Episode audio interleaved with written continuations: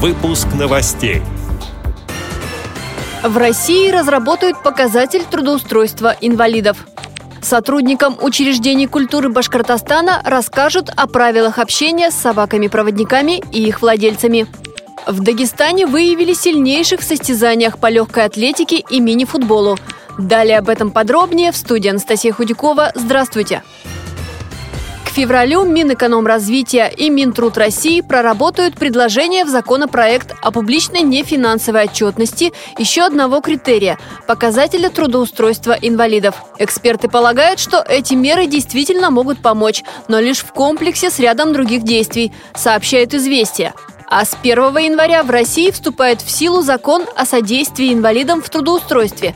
Службы занятости, негосударственные организации и работодатели будут оказывать людям с инвалидностью индивидуальную помощь, обеспечивать передвижение до места работы и обратно, а также помогать адаптироваться на новом рабочем месте. В России сейчас насчитывается более 12 миллионов инвалидов, и только у 16% есть работа.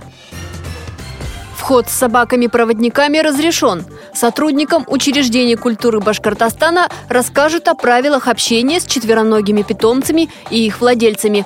Встреча состоится в этот четверг, 20 декабря, в Республиканской специальной библиотеке для слепых – Инициатором выступил Московский учебно-кинологический центр «Собаки-помощники инвалидов». Такие мастер-классы прошли уже в шести российских городах. В Комсомольске-на-Амуре и Краснодаре также были организованы кураторские визиты. Все подробности «Радио ВОЗ» рассказала координатор проекта, заместитель директора Центра «Собаки-помощники инвалидов» Элина Почуева. Вот последние три региона мы как раз э, выбирали исключительно с той целью, чтобы совместить наше мероприятие презентации проекта с кураторскими визитами к нашим выпускникам. То есть в каждом из выбранных городов э, живут один или несколько человек, которые получали у нас собак-проводников, и мы совмещаем э, мероприятие с визитом к ним и помощью в работе с собакой на месте. А наши мероприятия проходят в рамках программы «Особый взгляд», взгляд, и э, наша презентация рассчитана на сотрудников и представителей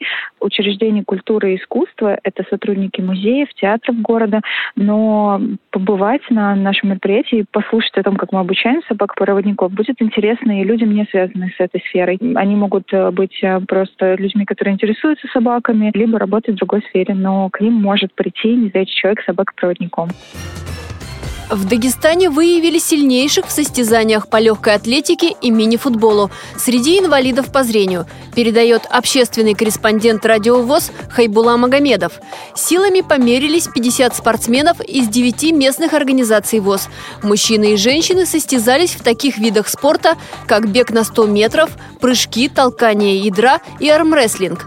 Победителей определили в личном зачете. Некоторые спортсмены-участники выступили и на республиканском чемпионате по мини-футболу. Сильнейшую тройку выявляли по круговой системе игр. Третье место заняла кизельюртовская команда. Вторыми на чемпионате стали футболисты Ахвахской местной организации ВОЗ. И лучшей сборной республики назвали команду из Махачкалы. Соревнования проводили по гранту президента России. Эти и другие новости вы можете найти на сайте Радио ВОЗ. Мы будем рады рассказать о событиях в вашем регионе. Пишите нам по адресу новости собака ру. Всего доброго и до встречи!